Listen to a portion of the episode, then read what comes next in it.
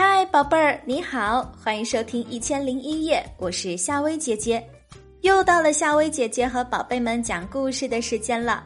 如果想听到夏薇姐姐更多的睡前故事，宝贝们可以搜索关注夏薇姐姐的睡前故事。那今天晚上，夏薇姐姐要和宝贝们讲的这个故事，名字就叫做《小羽毛的故事》。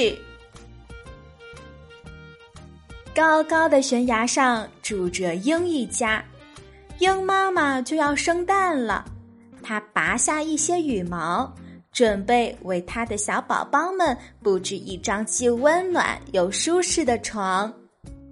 一阵风吹过，一根羽毛趁机飞了起来。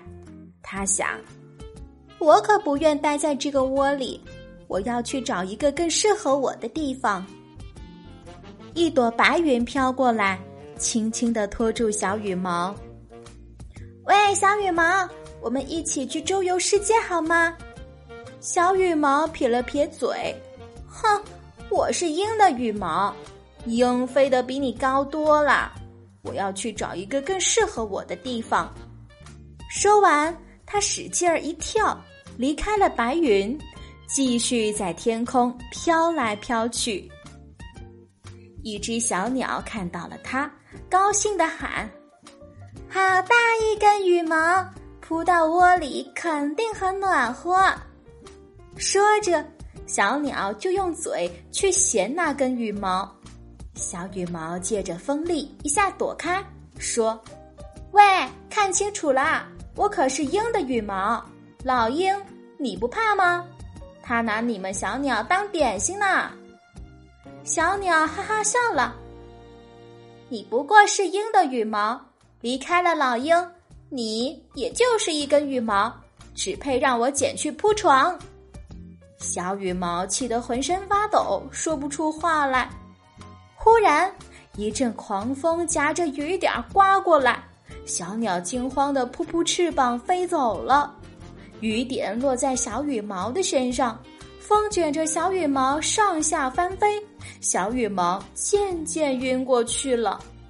等小羽毛醒来，发现自己正躺在地上，身上沾满了泥水，脏得厉害。他使了使劲儿，想再次飞起来，可是已经飞不起来了。小羽毛伤心的哭了起来。这时，一个漂亮的小女孩走来了。